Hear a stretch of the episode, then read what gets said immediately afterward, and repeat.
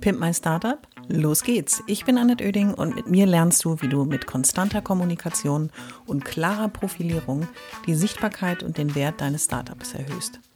Ich bin Expertin für Unternehmenskommunikation, Selbstunternehmerin und berate seit vielen Jahren Startups. Mit diesem Podcast bekommst du immer am Montag und Mittwoch in einer kurzen Folge meine sofort umsetzbaren Profi-Tipps aus 25 Jahren Erfahrung. So sparst du Zeit und nimmst deine Startup-Kommunikation selbst in die Hand. Los geht's! Alle wichtigen Infos zur Folge und mir findest du in den Shownotes.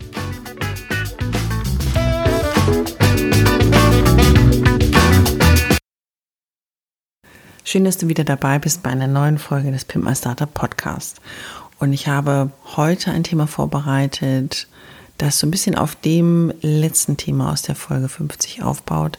Es geht nämlich nochmal darum, wie pflege ich eigentlich die Kontakte zu Investoren? Wie gehe ich damit um?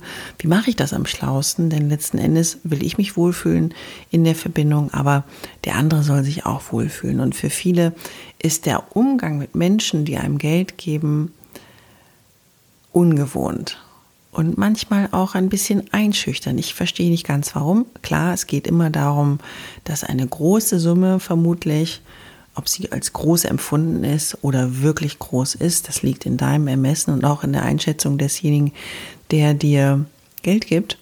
Aber äh, es ist so ein bisschen furchteinflößend. Oh Gott, jetzt kommt ein großer Geldbetrag um die Ecke. Und logischerweise ist das Überweisen des Geldbetrags einzahlen auf das Konto, ähm, Konstellationen finden mit Gesellschafterverträgen, wenn sich jemand an deinem Unternehmen beteiligt. Es ist mit verschiedenen Punkten verbunden, denn es geht darum, dass du deinem Traum ein Stück näher kommst, aber jemand anders an dich glaubt, in dich und dein Unternehmen investiert und tada, auch etwas dafür haben möchte. Deswegen geht es in der heutigen Folge eben darum, was nach dem Pitch passiert, nach der Finanzierungszusage und ähm, zum Start einer Beteiligung. Jemand beteiligt sich also an deinem Unternehmen. Das heißt, Geldeingang verzeichnet. Und was passiert denn jetzt? Ja, jetzt gibt es jemanden zusätzliches zu dem Team oder dir als alleiniger Gründer, Gründerin, die sich für das Geschäftsgeschehen, die nächsten Schritte, einen Strategie, Fortschritt, äh, Verkaufsziele, Mitarbeiterkonstellation und, und, und interessiert. Und das ist natürlich eine Umstellung, eine Umstellung im Kommunikationsverhalten innerhalb des Unternehmens.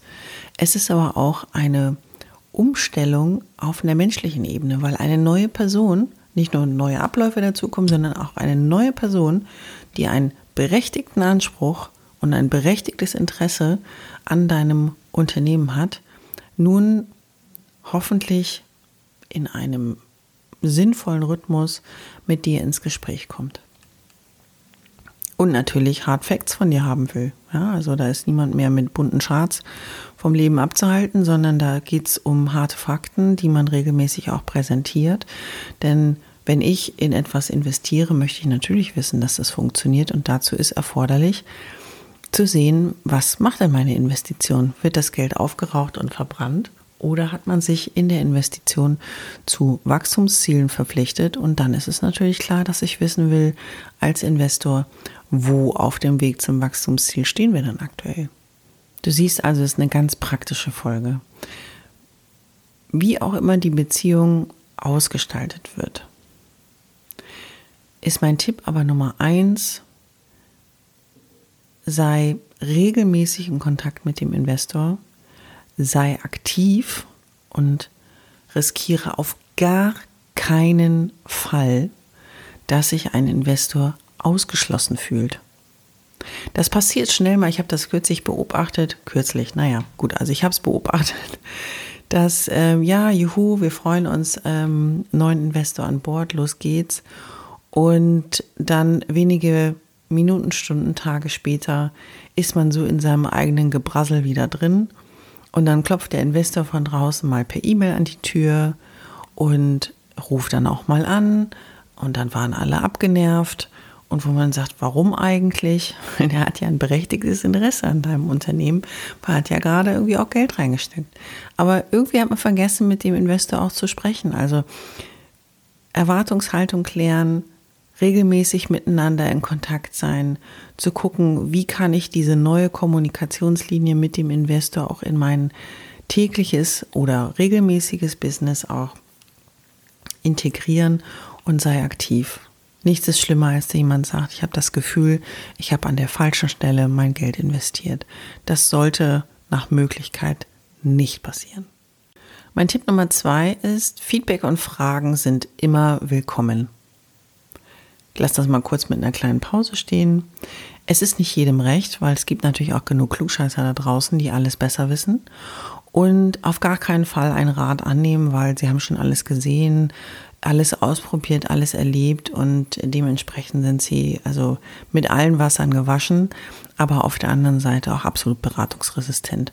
Und hier klappt eine Tür zu, die immer aufbleiben soll in meiner Wahrnehmung, denn jemand, der dir Geld gibt, hat nicht nur ein Interesse, wie in Tipp Nummer eins formuliert, und der muss regelmäßig und aktiv mit eingebunden werden, es ist auch so, dass jemand, der dir Geld gibt und gut mit Zahlen umgehen kann und vielleicht nicht äh, in dich als erstes Unternehmen investiert, sondern schon viele andere Unternehmen auch mit zum Erfolg gebracht hat, dann hat das jemand gemacht, nicht nur, weil er Geld gibt oder sie, sondern auch Geld gibt. Denn wenn man es schlau anstellt, geht es auch darum, mit dem Feedback und Fragen meine ich, komme ins Gespräch mit deinem Investor. Es ist jemand, der vielleicht eine Koryphäe auf einem ganz bestimmten Gebiet ist, auf dem du keine Koryphäe bist. Und geschickt den Investor als zusätzlichen Berater mit in das Unternehmen, in das Geschäftsgeschehen mit aufzunehmen, deine Startups, ist total schlau. Und es kann dir helfen, noch schneller, noch anders, noch besser in bestimmten Situationen zu agieren. Deswegen kann ich nur dafür plädieren, Feedback, Fragen sind willkommen von beiden Seiten. Und das Wichtigste ist, dass man anfängt, miteinander zu sprechen. Wenn es mehrere Investoren sind, musst du schauen, wie du das am schlausten organisierst, ähm, ob du alle in einem, ähm, an einem Ort zusammenbringst, ähm, digital oder real oder alle Bedürfnisse nacheinander versuchst zu bedienen. Das hängt eben von deiner Konstellation ab, aber Fragen sind auf jeden Fall genauso wie Feedback willkommen. Mein Tipp Nummer drei heißt, mach den Investor zum Sparringspartner.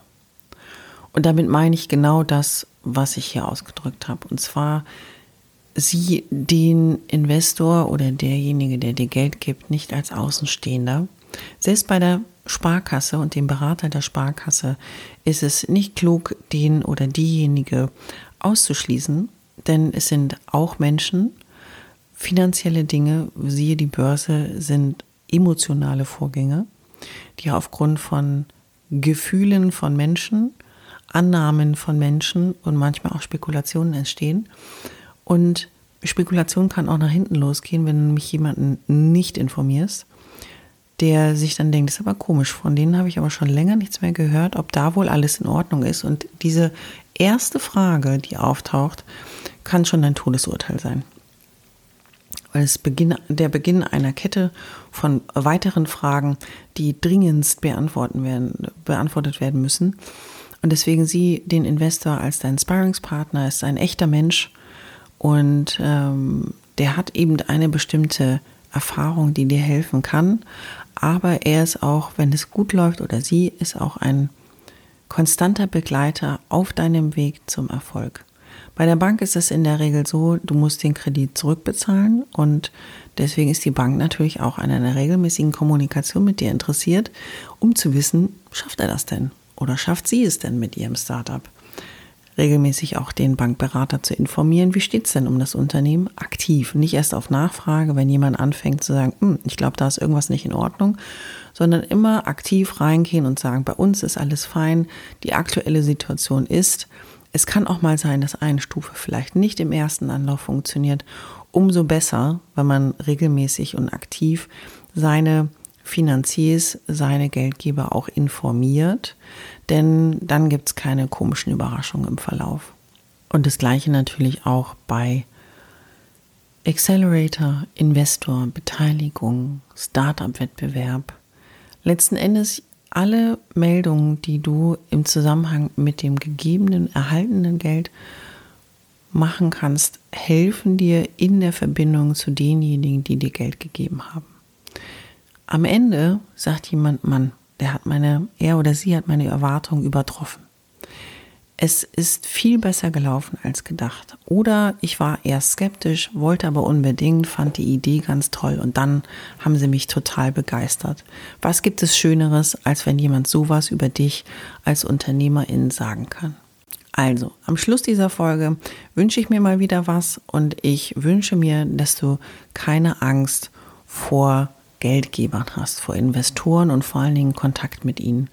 Denn das Beste, was dir passieren kann, ist, dass du nicht nur eine Geldsumme bekommst, sondern eben auch einen neuen Partner in deinem Netzwerk. Jemand, der Dinge besonders gut kann, der ein eigenes Netzwerk hat, von dem du profitieren kannst und der dir in Situationen, in denen du vielleicht auch noch unerfahren bist, helfen kann und von dem du wahnsinnig viel lernen kannst.